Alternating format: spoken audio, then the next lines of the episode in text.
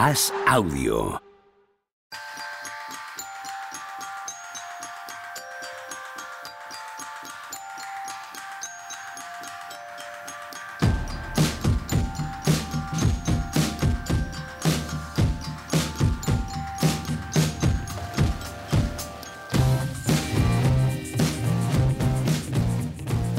Hola, ¿qué tal? Hoy estamos a lunes 5 de junio del año 2023 y empezamos de nuevo con discrepancias. Aquí todo el mundo le encantó el partido de esta noche, por lo que sea, a mí no me ha gustado mucho. Hola, ¿qué tal, Juan Marrullo? ¿Qué tal, Pepe?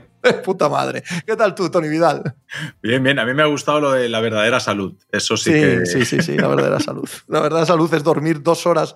Ha dicho Juan Marrubio. No, estoy bien. He dormido dos horas antes del partido y ahora voy a dormir otras dos horas Joder, ¿qué va a en hacer? el día. Fenomenal. Si quieres, si quieres me quejo. No, no, no. Haz, haz lo que estimes. Faltaba más. Esto es así siempre, desde que no voy. Era mejor ir a las finales, por eso sobre todo. Claro. Luego allí tampoco duermes nada con el jet lag y tal, y los cambios de ciudad y eso, pero bueno. Oye, se iba de otra manera. Pero ahora ¿Es peor porque no, porque no tienes dinámica. Es decir, ¿ahora qué haces los días que no hay NBA? Yo, dormir, yo, yo dormir no puedo. no se lo preguntes, por favor, no se lo preguntes. a trabajar. Si el día que no hay NBA hay ACB. Ah, vale, bueno, sí. Y si no, Sí, pero a selección buena hora, quiero femenina. y decir, si no- por la ya, noche tú te sí, sí. duermes. O sea, tú el día que no hay NBA, Sí, no, no, yo llevo más o menos el ritmo. Bueno, yo es que duermo poco y mal siempre, entonces tampoco. O sea, no duermo demasiado nunca. Vale, vale. Sí. Yo es que me quedo ahí que más aburrido que digo, ¿y ahora qué? No, yo más o menos. A las tres sí, y media de sí. la mañana viendo TikTok. O sea, No, no, yo eso no, yo eso no. Qué peligroso el, El ¿qué TikTok. es? Sí, TikTok y Instagram. Yo no, no conozco, ¿eh? Me tenéis que perdonar. Soy aquí un boomer cursado absurdo.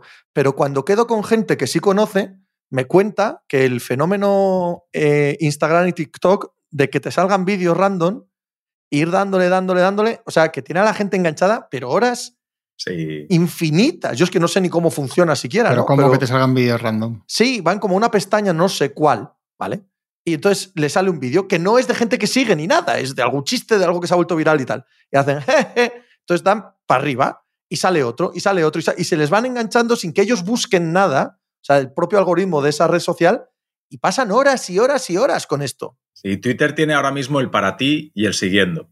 Ujú. ¿vale? No- lo normal es que estemos todos en siguiendo. En Twitter yo creo que la mayoría de gente en Twitter tiene el siguiendo. Pero tú te vas a TikTok o a Instagram y casi todo es el para ti. No, por, porque de hecho hay gente que dice, dice, si es que a mí no me salen vídeos de la gente que sigo, pues porque Sí. están para ti todo el día y van tirando, van tirando, van tirando y el algoritmo pilla en qué vídeo te has parado un poco más a ver y dice, ah, que te has interesado con esto, venga, va, venga perritos, Eh, venga, va, perros, perros, perros, perros. Ah, que el bailecito de tías con escote, pues venga, tías con escote, tías, tías. Es un poco así. Pero Estás eso hablando pasa de ti, en claro. Twitter. Eso pasa en Twitter también, ¿no?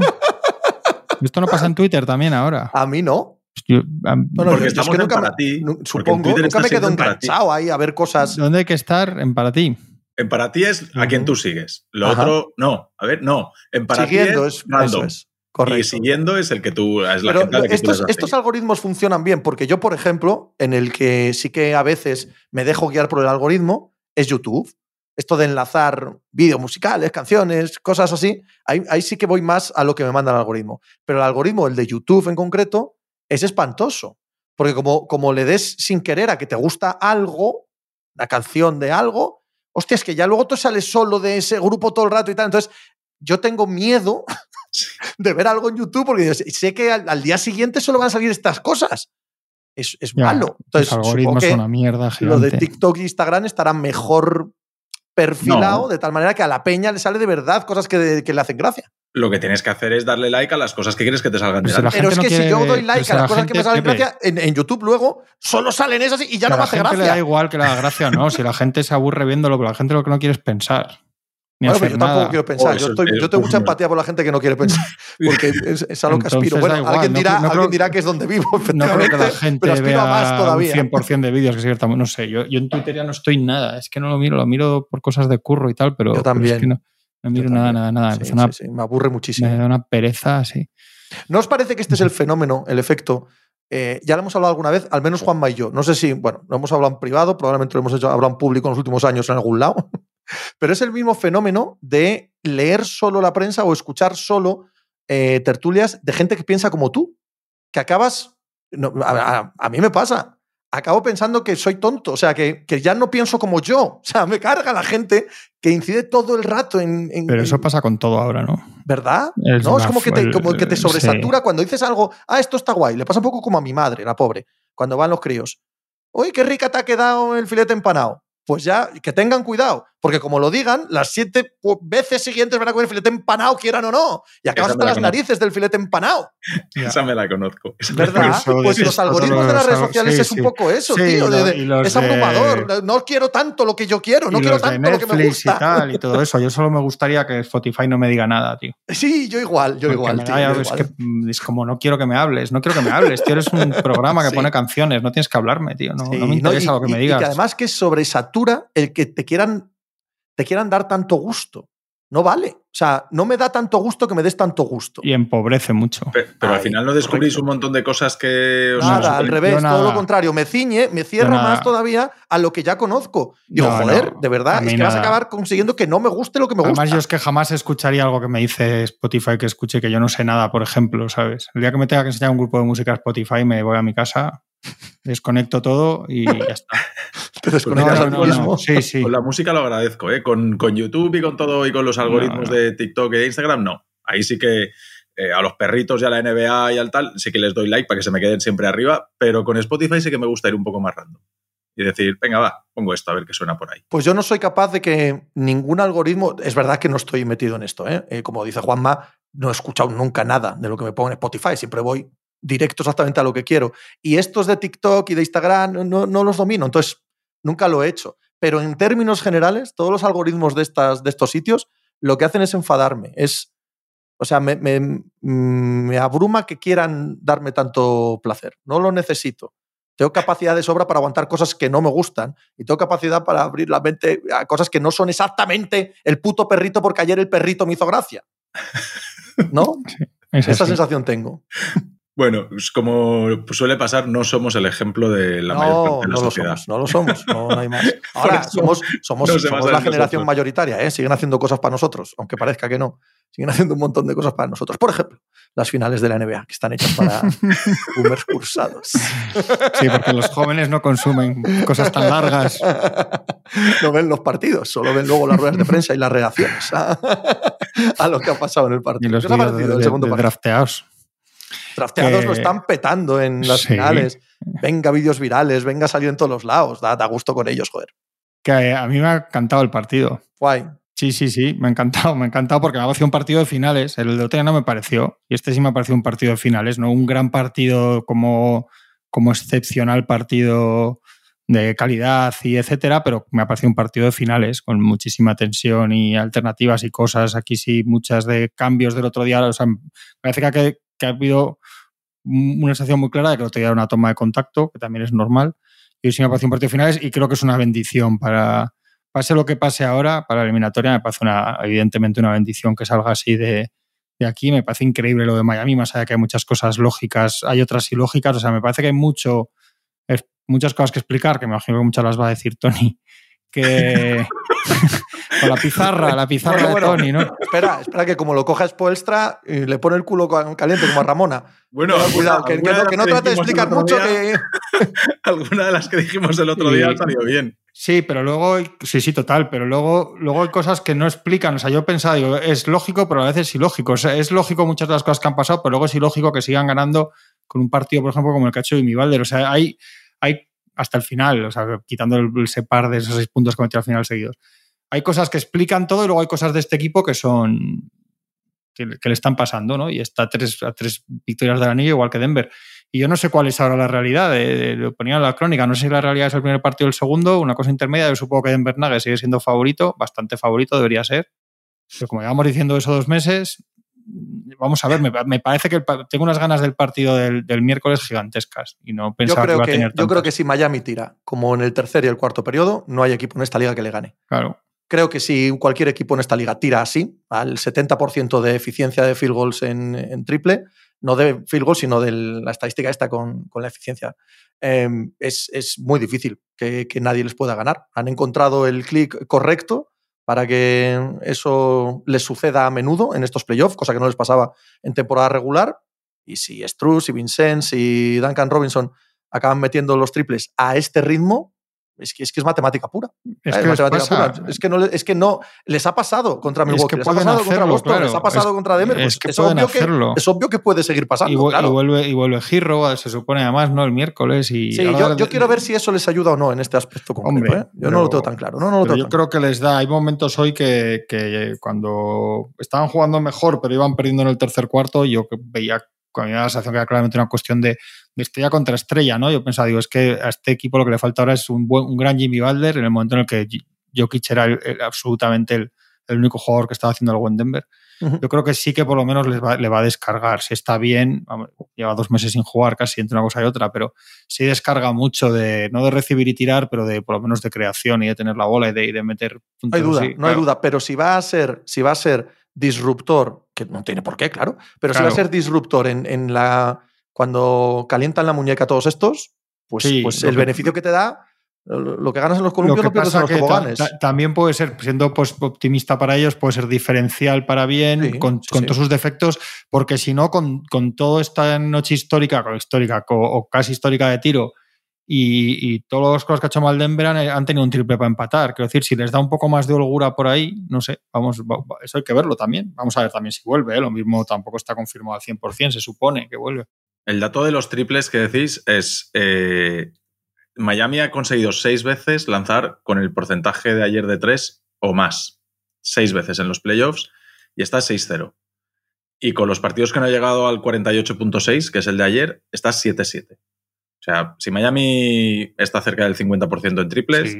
el O- partido Pero no solo mismo- eso, no solo eso. He leído esta mañana eh, que no es solo el porcentaje de triples que, que meten, sino que existe una estadística análoga a la de, a la de Sí, el porcentaje goles de esperados. tiro. No, no, no, no, no solo la eficiencia, Ah. sino eh, es, eh, goles esperados en fútbol, ¿no? Dependiendo de Sí, cuán sí. eh, clara es la ocasión, te dan más o menos goles esperados. Existe una, una analogía en baloncesto sobre triples esperados, sobre cuán cerca está el defensor, cuán cerca tienes la mano, cómo es eh, la suspensión, eh, todo esto, la posición. Pues bien, el triple esperado en ese periodo de los Miami Heat hoy estaba en torno al 50%. Ya han notado el 72%. Sí, ¿Sabes? sí, sí. Era eh, incluso para la estadística esperada con la defensa que tenían enfrente y sus propios números, ha sido un partido absolutamente apoteósico de que les entraba todo. En, en esa estadística que dices tú, Pepe, de los 10 mejores partidos de la temporada, son 7 de Miami. Y supongo que casi todos en playoff. Entre ellos, no, no, perdón, de playoffs. De los, de los 10 primeros de playoffs son, son 7 de ellos, entre ellos los 4 primeros. Y este es el séptimo, ¿eh? o sea que Claro. este los han tenido mejores. Pero los 4 primeros y 7 de 10 son de ellos, con lo cual es que está claro que ahí hay una. Yo no conozco esa estadística. Sí, sí, sí, sí. sí. No, no, no la había Sí, visto. yo, yo lo tenía también apuntado. La han dado en E ESPN. Sí, La han sí, dado en sí, ESPN sí. hoy. Sí. Bueno, eh, es que pasan muchas cosas. El otro día lo hablábamos, que, que, que Miami sí que había tenido, acabamos, estuvimos hablando el otro día de que sí, que es cierto, que Denver era mejor equipo, tal, no sé qué, pero que habíamos visto cosas que decías, bueno, sí, ha ganado Denver cómodo, tal, pero, pero ha habido algunos tiempos muertos de Mike Malone que sí que se ha visto un poco preocupado. Hay momentos de atasco de Denver que parece que sí que es atasco real y no simplemente relajación y decir, ah, bueno, no pasa nada. Y, y los volvimos a ver anoche. Eh, esa puñetera zona eh, desconecta el dos parados entre Jamal Murray y Nikola Jokic y ahí se atascan. Y ahí Jokic dice, esto lo tengo que sacar yo. Y te mete un montón. Pero pasa algo parecido a lo que le pasó a Deballo el otro día, que si tira demasiado Jokic, me he ido a ver los tiros de campo de Jokic y de, y de Murray y se cambian. Es decir, en el primer partido tira eh, Jokic, no, en el primer partido tira Jokic 12 veces, Murray 22, casi el doble, Murray que Jokic. Y en el partido de anoche, Murray 10, 15, Jokic 28. Es decir, Jokic está doblando a Murray. Ahí cambian muchas cosas de la manera de jugar de, de, de Denver. Entonces, ahí ahora hay, hay, muchas más cosas, ¿no? Porque realmente creo que la clave está más en el ataque de Miami que en el, ataque, que en el ataque de Denver. Porque en el ataque de Miami ayer vimos como, Vincent disfruta de tener delante a Jamal Murray todas las veces que quiere. Y Jimmy Butler, los ratillos que tiene buenos, también dice, a ver, a ver, tú, ven, ven, Jamal Murray, tú ven aquí conmigo. Y, y, es algo que ya hemos visto contra los Lakers y vimos que les incomodaba mucho a, lo, a Denver cuando concede el cambio con tanta facilidad. Eh, Denver al final acaba sufriendo en defensa. Y ayer es una cosa que a mí me sorprendió. Yo dije, pero somos los únicos que lo estamos viendo, que, no puedes elegir. Tienes a Kentavius, que el partido de Kentavius ahora hablaremos. Tienes a Aaron Gordon, tienes a tal, y al final consigues dejar a los buenos defensores de Denver en un lado y acabar generando situaciones de dos contra dos con Jokic, Jamal Murray, Porter Jr. No, no entiendo cómo en un partido eres capaz de controlarlo y en el otro no. Pues bueno, cosas que van retocándose y que van cambiando. Bueno, y que, que la dinámica del juego es la que es, ¿no? Eh, Mike Malone está muy preocupado. Mike Malone de verdad está preocupado. No hace falta ver solo los tiempos muertos. Él, yo creo que es honesto en rueda de prensa, tanto después del primer partido como ayer. Es un hombre mm, que entiende que el problema es serio. Y por supuesto que sabe de sobra eh, cómo tiene que hacer y cómo no. Luego hay que ejecutarlo. Claro, luego tiene que pasar en, pista y, la dinámica y, todo ese rato en el que está anotando Jokic, y estoy completamente de acuerdo contigo, que, es lo peor que le puede pasar a, Denver, pues también es verdad que se ponen 15 arriba. ¿eh? Eh, eh, hay, un punto en el que, hay un punto en el que la ejecución y la dinámica de partido y les empiezan a entrar los triples y de repente sale Duncan Robinson y Duncan Robinson, ese que en el sexto partido contra Boston no puede meter una, de repente en el segundo partido al final las mete todas, que, que, que, que empiezan a sacarte de quicio. Y es lo que ha pasado durante todos los playoffs con los Miami Heat, que sacan de quicio a los que están enfrente porque no acaban, de, no acaban de creerse que les esté ganando esa gente. Es la sensación que me da a mí. No acaban de creerse que eso esté sucediendo. Y pasa una vez, y pasa otra, y pasa otra. Y deberían empezar a, darse cuenta que es que, es la realidad, es que les pueden ganar. Tres partidos de, de, Jokic con más de 40 puntos, tres derrotas. Cuatro, ¿no? Me parece que he leído tres, Tres, tres. Yo había leído que cuatro. Bueno, da igual. No, importa. Todos los que ha pasado de 40 puntos ha perdido. Sí, pero insisto, tampoco nos quedemos con esa superficialidad. Hay un rato en el que está anotando eso y el equipo está muy por delante. Está muy por delante de, Miami. Y él, y él hace un más menos negativo. Al final acaba en menos 11. Sí. Pero, pero es que yo creo que el rato que se escapa en este que dices tú, Pepe, es un, es como un paréntesis de casi todo el partido. No es con los quintetos buenos, es un momento de segundas unidades, es un momento muy raro de muchas pérdidas de Miami. O sea, todo el rato que se juega un poco en el guion del partido, o sea, tres cuartos y pico, yo creo que es mucho mejor sostenidamente en Miami. Y sorprendentemente Miami, por cuánto rato es mejor para mí. Es que el otro es, es un bombazo porque pasan de perder de 11 a ganarles de 15 en un chispazo casi, pero es un ratito solo, ¿no? Y después no coge nada más de ahí en cuanto vuelven. Yo creo que es un partido en muchas cosas espantoso de Denver. ¿eh? Yo, yo lo que dice Malón, que habla al final del partido del esfuerzo y la energía, yo sí que creo que estaban, no estaban un poco queridos de sí mismos, un poco demasiado confiados. Eh, hay unos lagunas, más allá de táctico, hay unos errores defensivos de, constantemente de perder emparejamientos y de no enterarse. Y de, muchas de las jugadas que tira solo Miami son responsabilidad clara. Hay jugadores, lo que decía antes Tony de Kentavius, o Michael Porter es un partido absolutamente nefasto, pero nefasto a unos niveles tóxicos. En realidad, al final, sorprendentemente, es más profundo Miami, porque es que mm, Christian Brown, que haya, que haya estado bien porque tiene mucha energía, es un rookie que en un momento delicado de verdad, como pasó en, con los Lakers, lo, tendrá que sentar. Y te queda Bruce Brown y, un poco Jeff Green, que ya sabemos lo que es Jeff Green, a ratos y a ratos no. Sea, que tiene un problema. Yo creo que lo, lo que decís de Jokic, que está claro, al final es lo que todos pensamos, lo que ha dicho Ramona, que, le ha contestado Spolstra, lo que pensamos todos. Igual es una forma de decir lo que a Spolstra no le gusta, pero lo de convertirle en anotador, es verdad que yo entiendo lo que dice Spolstra, pero es verdad que es lo que pensamos. Yo no, ¿eh? Yo no. Yo, eh, bueno, te lo pregunto a ti más como Ramona, Ramona estudioso. Esto no tiene que ver con algo de la, de la burbuja. Es bastante exagerada la reacción de Espuestra. Espuestra, sí, puede ante ser. una pregunta muy buena, o sea, buena natural de Ramona, en un caso que vemos todos, que vemos todos, cualquiera que hablemos, ¿sabes? La pregunta no es mala. Yo lo que creo es que igual puede ser que, que el tono confunde, que él no quiera decirle nada a ella, que simplemente diga que este es muy bueno y que él no pretende que te meta cuenta. No lo sé, sí, igual puede ser, no lo sé. Yo no lo había pensado. Yo estoy convencido que esto viene de un de... Lakers hit de la burbuja que se la tiene guardada. Puede ser. De hace años. Creo que es clave que yo creo que estos partidos, y se ha visto, el otro día da la sensación de que juega con un frac y, un sombrero de copa Jokic sin hacer ningún esfuerzo. Y hoy daba la sensación de estar en, una trinchera con barro y alambradas. Y esto es muy malo para la eliminatoria, para Denver. Si necesita partidos así de, de ese esfuerzo de Jokic, porque le puede pasar más factura. ¿no? Yo creo que las defensas en zona que no están siendo más efectivas, los números que lo estaba mirando después del partido, están anotando un poquito mejor contra individual que contra, o sea, contra zona contra individual los Nuggets, que además ha puesto solo 36 posesiones de zona Miami, o sea, bastante menos que con Boston, porque con Jokic y compañía no puedes jugar tanto zona.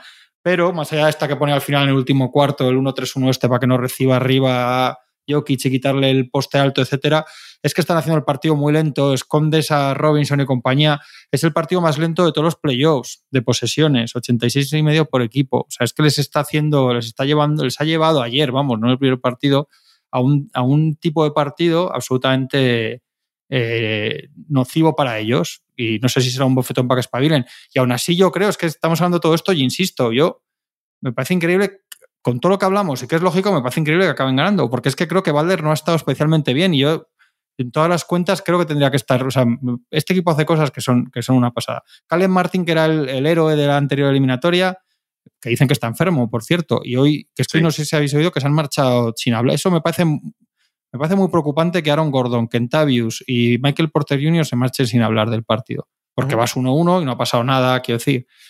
Vas 1-1 y Kentavius es un tío que, es campeón de la NBA, o sea que ya estaba en estas. Puedo decir, no que sé, que Michael Porter es más jovencito y que ha tenido un día horrible, pero no sé, es un poco raro, ¿no? Entonces vamos a ver, Vamos a ver la reacción la reacción de Denver Nuggets, que tampoco está en una situación delicada como si estuviera perdiendo 2-1, pero bueno, no había perdido el factor cancha en todos, en todos los playoffs, siempre hay. Entonces, Vamos a ver cómo reaccionan a eso, porque el rival que tiene enfrente se está masticando clavos todo el día, quiero decir, no, no, cuanto más abrasa el suelo, más mejor juega. Es que Miami, Miami nunca deja escapar ninguna oportunidad. No, no, ninguna. Nunca. y todos los demás sí, ¿sabes? Entonces, cada oportunidad ellos la cazan. Punto. Y que juega Michael Porter en 3 de 17 en dos días, se aprovechan de ello.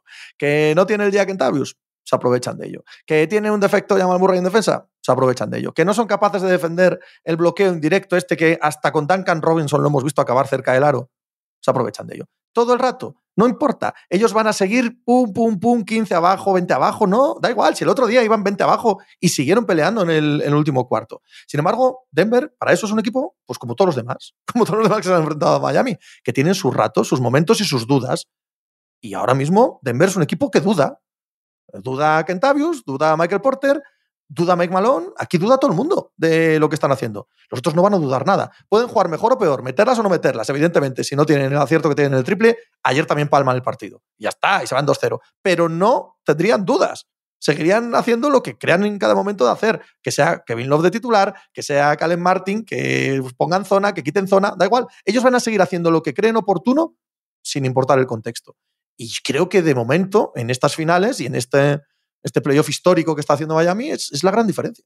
Es una un segundo, Déjame un segundo, Tony, que quería dar un dato antes y me he liado con otra cosa y no lo he dado. Cuando decíamos lo de los puntos de Jokic, etcétera, que más que lo de los 40 me parece más clave otro dato que se ha dado mucho, que es que están 3-7 en playoffs, 3-8 hoy, o sea, no, en temporada y playoffs. En total este año 3-8 si no llega a 6 asistencias Jokic. Es que ha dado, cuatro asistencias y ha perdido cinco balones. Creo que llevaba desde enero, febrero, sin, sin, dar más, sin tener más pérdidas que asistencias. Pero es que ha sido una asistencia en la segunda parte. Una. Y yo creo que ha sido uno de los triples del final, ya los cuando casi remontan de Murray. O sea, ha llegado al, ha llegado a la pretones en los últimos minutos sin asistencias en la segunda parte, si no me equivoco. Esto es absolutamente mm, increíble en la NBA actual y en un partido actual de Denver Nuggets y de Nikola Jokic. Pero más que esos seis, es que si no llega a 8, están 7-13 en la temporada, a 8. Y en cuanto, hace, en cuanto da 9, 46-16. O sea, el número clave es que Jokic no dé 8 o 9 asistencias. Yo lo han dejado en la, en la mitad y con más pérdidas. Eso me parece absolutamente. Porque hay muchísimas cosas que me puedo creer, hasta lo de los triples, porque lo hemos visto sobre todo contra Milwaukee y Boston. Pero que, que Jokic dé una asistencia en media parte es una cosa que me parece absolutamente increíble y de un mérito, no, pero mucho de mérito y mucho de mérito de sus compañeros, porque también, y termino, perdonad, añado a los que hemos citado, y por mayor exigencia por su rol, Jamal Murray tiene que jugar. O sea, Jamal Murray está muy cómodo cuando va todo bien, haciendo de ejecutor, de aparezco, desaparezco, meto ocho puntos aquí, otro aquí, pero, pero tiene que estar mejor en días como ayer, tiene que decir más, aquí estoy yo. para mí es una cuestión de identidad, de, de que se juegue a lo que cada equipo es. Y yo ya dije que en el primer partido no vi demasiado. Yo sigo sin ver los cortes a canasta de Kentavius, sigo sin ver los cortes a canasta. Hablo desde la diagonal. Sí que es cierto que ayer Aaron Gordon coge un par de veces la línea de fondo, pero bueno, ahora hablaremos del impacto de Aaron Gordon y de cómo influye la, vuelta de Kevin Love y de poner un equipo mucho más físico, que el Spoelstra es lo primero que dice, me equivoqué en el primer partido, no me di cuenta de, de la capacidad física del rival y de que nosotros teníamos que jugar mucho más, mucho más grande y mucho más fuerte.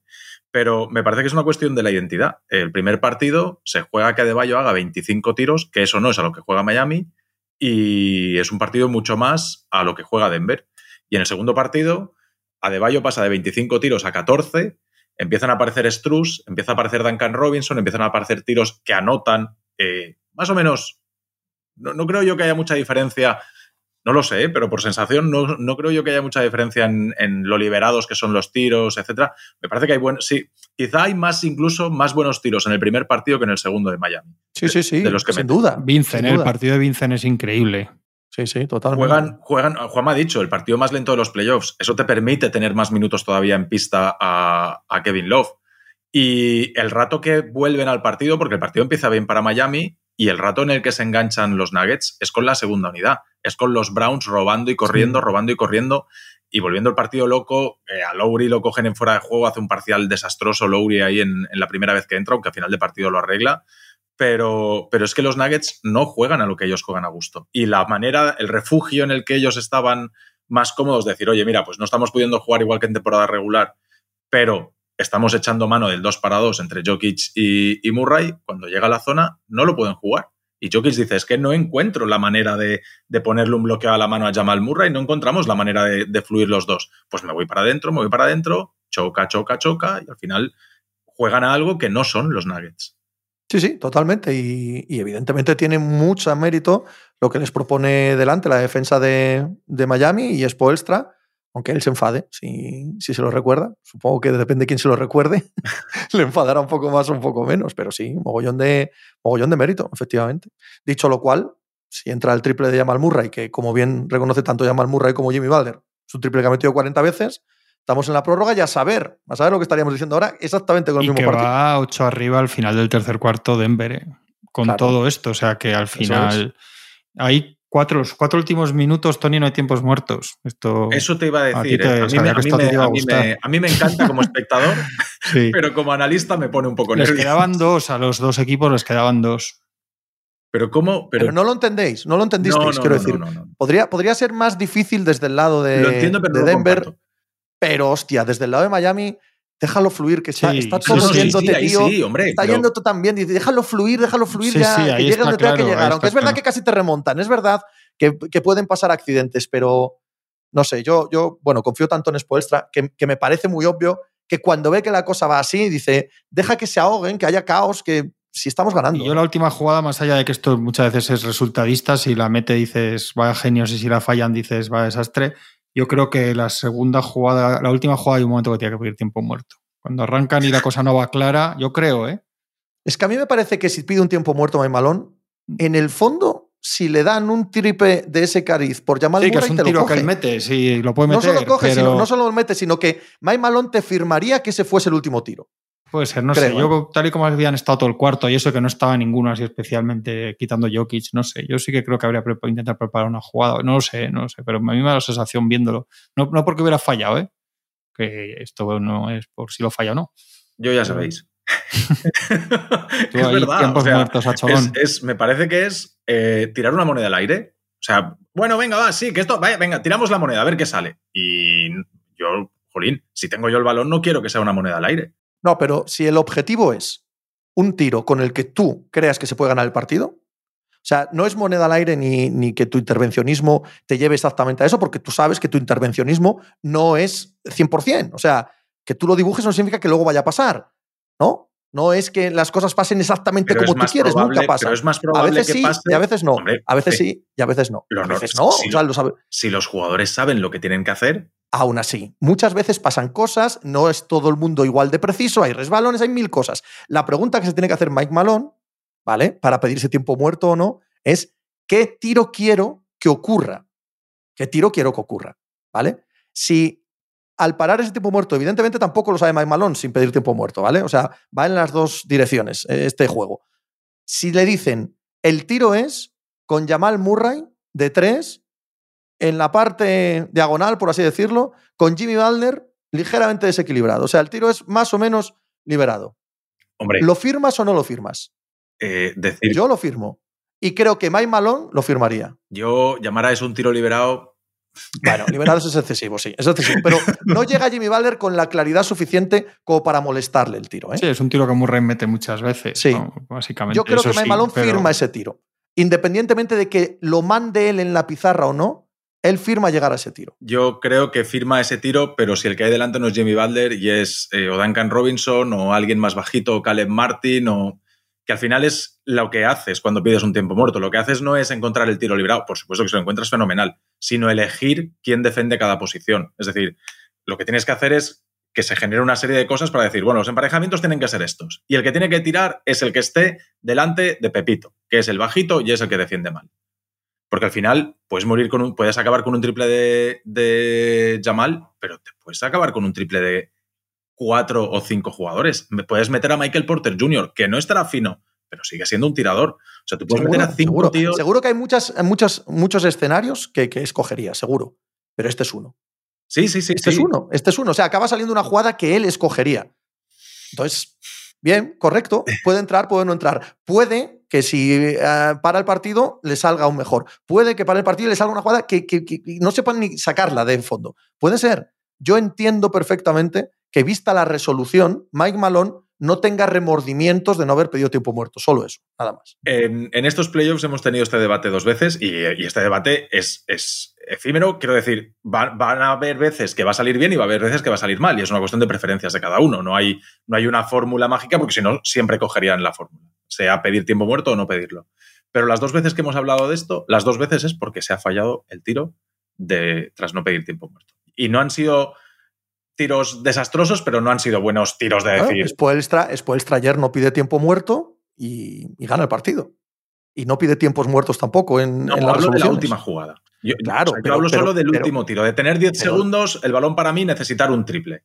Y puedo cerrar el partido ahí, forzar la prórroga en este caso. Yo hablo de eso. Evidentemente entiendo que Spoelstra, la dinámica de los últimos 3-4 minutos, le van viento en popa. O sea, Spoelstra tiene que decir, tira, tira. Sí, total, claro. Yo, yo lo entiendo perfectamente eso. Lo entiendo perfectamente. Lo que, lo que es alucinante, insisto, no quiero repetirme mucho, es que han llegado al último cuarto con 13 puntos Jimmy Alder. Es que es, es que es muy, muy difícil de imaginar que pensáramos que ganaban en, que ganaban en Denver con un partido ese Jimmy Alder. Se ha sentado, en dos partidos en Denver se ha sentado 15 minutos y tiene un, un rating de más 52,7 Miami sin Balder. Es que es una locura. Y esto es una cosa que no me entra bien en, Totalmente. es lo que menos me entra en la cabeza de todo, porque hay muchas cosas que es lo que me parecen más, más explicables. Han tirado el 89% de los tiros lejos del aro. 11 tiros en el aro en todo el partido, joder, con un partido con una eficacia ofensiva tremenda y solo 11 tiros cerca del aro. Es que es, es absolutamente. o sea, hay cosas que son extrañísimas y otras que son muy lógicas y muy replicables en otros partidos, ¿no? Pero pa- para mí hay un dato muy sencillo, más allá de todos estos que estamos hablando más profundos, y es. Lo tenía por aquí, porque es que Denver, hemos hablado todo el rato y en playoffs de lo fuertes que son en casa, pero es que en, en- fuera de casa, en temporada hicieron 19-22. 19-22. Ujú. O sea, no, es- no, es, no ha sido, bueno, esto no tiene nada que ver y esto es otra cosa, etcétera. No ha sido un grandísimo equipo fuera de, igual que lo ha sido en Denver, no lo ha sido fuera de Denver. No están entre los 10 mejores de la temporada regular fuera de casa. Pero en playoff ganan los dos partidos Sí, pero en pierden, Los Ángeles. pierden dos en, los, en Phoenix, Pierden por dos en Phoenix y pierden uno en pierden Minnesota. uno tres. en Minnesota. Perdido tres. Sí, sí. Tampoco- Para mí hay un punto de jugar baloncesto de playoffs y es lo que está haciendo que Miami esté aquí. Miami siempre hace baloncesto de playoff, Miami siempre te ataca tus debilidades, Miami siempre intenta sacar sus fortalezas y Denver no está haciendo eso. Denver está jugando a decir, nosotros somos esto y aquí jugamos, intentamos, intentamos jugar como nosotros sabemos. ¿Cómo puede ser que Kevin Love vuelva a jugar ayer 22 minutos? Si es que, a ver, lo mismo que le achacábamos en rondas anteriores a los rivales de Miami, tendremos que seguir diciéndolo. ¿Cómo no coges un tío, un manejador que busque un bloqueo directo y te castiga a Kevin Love una y otra vez? Ayer Kevin Love, 22 minutos más 18 en un partido que ganas de 3. Más 18 Kevin Love en 22 minutos. ¿Cómo puede ser que tú no le machaques? ¿Cómo puede ser que estés viendo que Jimmy Balder está que no puede con su alma y que tiene un tobillo que raro será que no, cuando se acabe esto, no digan que se tiene que operar porque es que le ves cojo y, arrastrando un pie y tirando siempre desequilibrado para caer con el pie bueno y no apoyar el pie malo. Es que lo ves, es que ves jugar a Jimmy Balder con unos tiros desequilibradísimos para hacer los apoyos que a él le van bien porque no se fía de uno de los tobillos. ¿Cómo puede ser que no lo cojas desde el primer minuto y le digas, no, no, yo sé que voy a tirar a la basura cinco ataques seguidas, pero te va a jugar un uno contra uno Jamal Murray, que es el que tengo para driblar y jugarte el uno contra uno, y te va a obligar a bajar el culo a que tú te destroces ese tobillo y a que llegues a final de partido con un palmo de lengua. No, le dejan y al tran tran y, y, llega el tercer cuarto y dices, bueno, pues lo que ha dicho Juanma, 13 puntos, Jimmy Balder no está, a ver qué pasa ahora a final de partido, seguro que aparece, pero de momento no está, tres cuartos y nada. Y le dejas que se guarde ese ese puntito de, reserva en el tanque de gasolina para que él te juegue tres minutos buenos en el último cuarto y te rompa la dinámica del partido y, ponga Miami por arriba. Entonces, a mí me parece que uno hace baloncesto de playoffs y el otro no. Eso que hablamos todo el año. Que los playoffs son diferentes. Pues son diferentes si los haces diferentes. Y Miami, desde luego, los hace diferentes. Sí, sí, tan diferentes, porque no hay más que ver cómo juegan en temporada regular. Porque si tiramos podemos tirar las, las estadísticas de Denver a la cara, pero las de Miami, claro, no les darían ni la más mínima opción. La de, este equipo es increíble, absolutamente. Sí, sí, absolutamente. Yo, yo creo que hay pocas explicaciones, hay pocas explicaciones para, para los dos meses mágicos que están teniendo, la verdad. Es una cosa descomunal. Yo, los aficionados de, de Miami tienen que. La, la, frase que deben de tener a toda hora en la cabeza es seguid mamando, seguid quejando, o sea, en general, porque es toda la prensa y es normal, pero, es primero contra, contra octavo Pero si en temporada regular, ellos que son los que ven a su equipo todos los días, que lo demás este año no los hemos visto mucho, son los que estaban hartísimos de ese equipo. Claro. Y lo del play-in era así, que es que parece que nos lo hemos que decir, que no es por justificar que apostáramos por Boston y luego por Denver, pero, pero también qué vas a hacer, ¿sabes? que haya dicho de, verdad. no, no, no, digo en general, pero yo también lo veo mucho, pero y dices, joder, que va a decir la... No sé, es que es normal que casi todo el mundo diga los especialistas que va a ganar Denver. No, creo que sea una falta de respeto ni nada, ¿sabes? Que luego habrá quien diga o quien no sé qué, pero, pero no creo que lo sea. ¿Cierto? Y además que estamos en una época en la que todo el mundo, absolutamente todo el mundo, y todo el mundo es todo el mundo, se acoge a eso. Se acoge al nadie confía en nosotros. Pero si, esto, esto te, lo, te lo coge el Manchester City en el fútbol. O sea, te, te lo dicen Denver. No estaban antes de las finales que no se hablaba de nosotros. coño, si aquí, aquí todo Dios se acoge a contra todo y contra todo. Pero contra quién vais, con los Lakers no vais contra una, nadie. una turra fina. Claro, es normal. Tío, es, mucha turra que también qué vas a hacer cuando juegas contra los Lakers, chico. Pues es que claro, tío, pues lo mismo. Antes, si tú eres el seed número 8 ayer antes del partido, es que ayer antes del partido todavía le dan una foto, una Polaroid del 4-0 contra los Lakers a Malone y empieza a decir cosas de los Lakers que es como, me cago en 10, muchacho. Mira a ver. Deja, que sí, que deja los Lakers que tienes, un, que, tienes, que tienes plancha por delante. Por cierto, el último cuarto de Bayo me ha parecido espectacular, no sé a vosotros, sobre todo el último. Sí, muy bien. En ataque, en defensa, vamos todos pasando, forzando tiros libres. Ha habido, había un dato, ¿habéis visto un dato que había de los tiros libres de Caldwell Pop? Porque han tirado 20 esta vez, ¿no? Después de tirar dos el otro día, es otra de las cosas que dijimos que tenían que mejorar. 18 de 20, pero es que 13 de 14 13 de 14 han sido, 14 han sido y han metido 13 en las seis faltas de Caldwell Pop. Es que el partido de Caldwell Pop tiene momentos. Porque él es así, ¿eh? Yo lo recuerdo en los Lakers, él cuando está mal es, es, es tragicómico. Es anticompetitivo. Es una cosa, porque es que luego igual llega, llega el miércoles y mete siete triples y defiende a, a Balder y o sea, él es así, ¿eh? pero los días es un jugador que no tiene, los días malos son. Pero él y que han estado todos mal. ¿eh? Aaron Gordon no entiende el partido en absoluto tampoco. No, ¿eh? no hemos hablado nada de él, porque es verdad que no, no llama tanto la atención, no hace cosas tan mal como Porter o como Caldwell Pope, pero Aaron Gordon no entiende nada del partido, no, entiende nada Kevin Love, no entiende nada la diferencia de poder llevar al poste al equipo bajo de los Miami Heat a llevarlo con Kevin Love. Es, le salva, un partido Muy, complicado de defender de cualquiera que no sea. Sí, eh, a Gordon le salva un poco de, algunos ratos de defensa le salva a Gordon un poco. También es lo que dice Tony, claro. cuentas, claro. Sí, sí, pero es verdad, es verdad, esto todo es horrible. Es que, es que hay un momento de verdad cuando, cuando quedan cuatro minutos para que acabe el tercer cuarto que es Jokic solo, solo. Sí. Todo. Bueno, es que literalmente ha habido canastas que ha cogido el rebote y se ha cruzado la pista y ha anotado. Y Jokic a punto de colapsar, ¿eh? No, es que eso, es que para un, para un jugador del perfil de Jokic, físico, etcétera, y de lo que hace, es muy mala señal como tenga que empezar a hacer estos partidos, ¿eh? Porque es que además yo creo que hoy se lo ha notado en defensa al final han estado peor todos, pero creo que él también estaba más cansado. Y yo creo además que lo de Zeller, o sea, yo creo que le han dado estos dos partidos a De Bayo un poco de respiro y me parece que a partir del miércoles a De Bayo va a jugar 46 minutos y medio todos los días. Hasta lo, hasta lo que aguante. No sé Balder por el tobillo, sino también, pero yo creo que a De Bayo lo vamos a ver sentado minuto y medio cada día, si aguanta. Del cuarto partido para adelante, los tres de cada equipo son 47 minutos. Pero, yo creo que a De Bayo ya, ¿eh? no descansan nada. Yo creo que Hero sí que les va a dar una bombona de oxígeno. Sí, ¿eh? sí, Yo, ayer nos quedamos nosotros después hablando en el directo y que y yo tengo que verlo. Alex y Víctor entiendo... hablaban de. Oh, pero ponemos a Hero, vamos. ¿Cómo no vas a poner al tío que tienes más fresco de piernas y que tiene más talento en las manos? No hablo de jugar 38 minutos, porque seguramente no está para eso.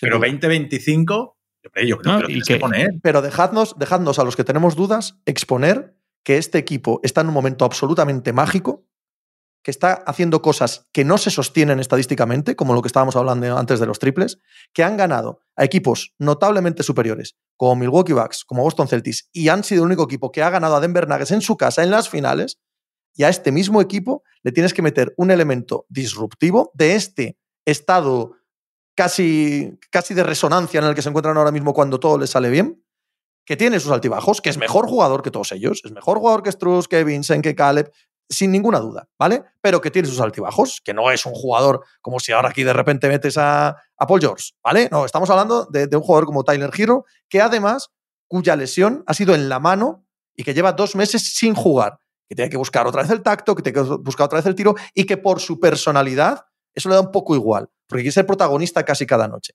Por supuesto que recuperar a un jugador mejor que los que tienes es bueno en cualquier contexto y por supuesto que tiene que jugar.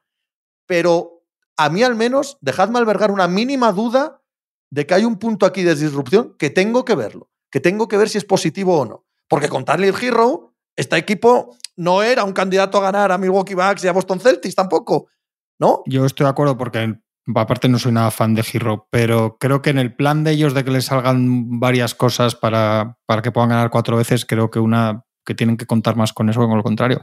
Y es que además un poco lo que decía Tony, es que al final se juntan con nueve días de rotación los hit, lo tonto, ¿eh? y los otros con seis y medio. Es decir, que es que al final, a diferencia de otras eliminatorias, el equipo profundo pueden ser ellos.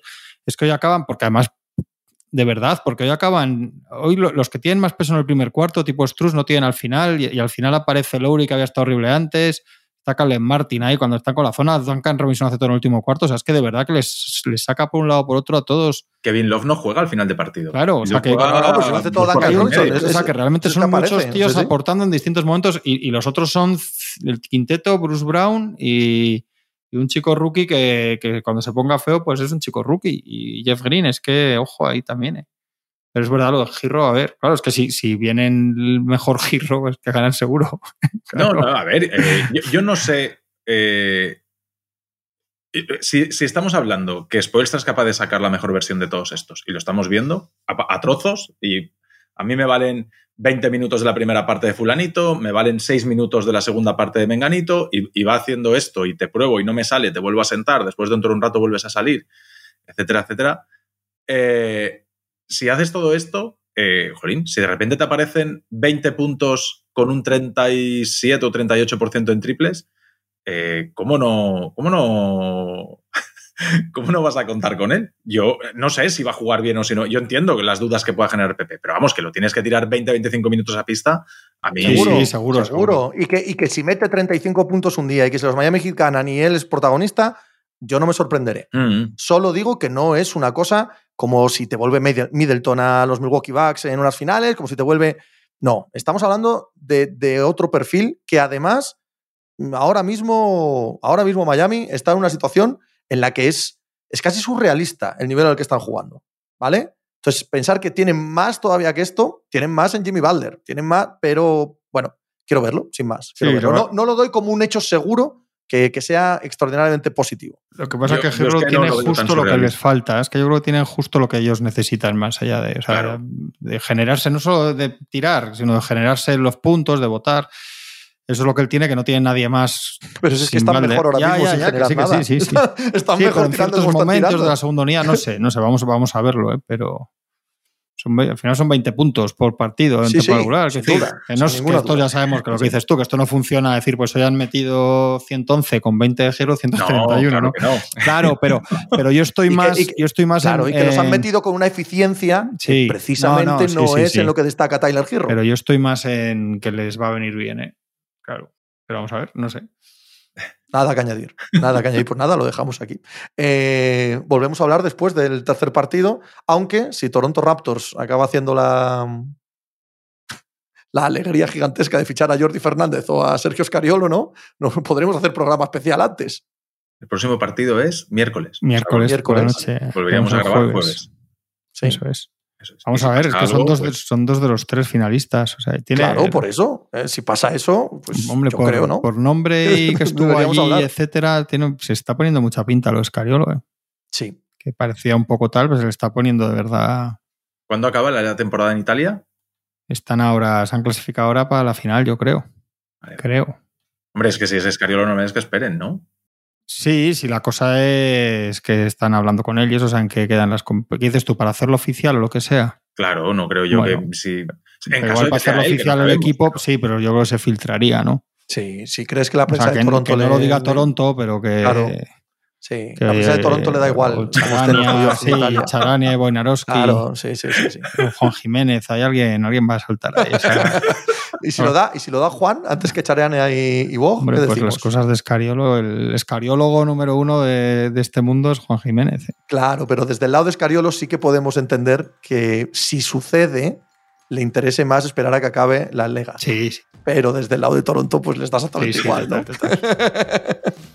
que acabe la Lega o no. Escariolo estará a la final del sábado, que es más del Inter, es muy del Inter, no sé si sabéis, muy, muy del Inter. ¿eh? Sí, sí, sí, sí. Estará ahí como loco. Pues, pues yo que él, dale, darle un consejo de no parte, que no vaya.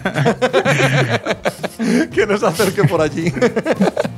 que no sufra el hombre. Bueno, chicos, Bueno. un placer. Hasta luego. Chao.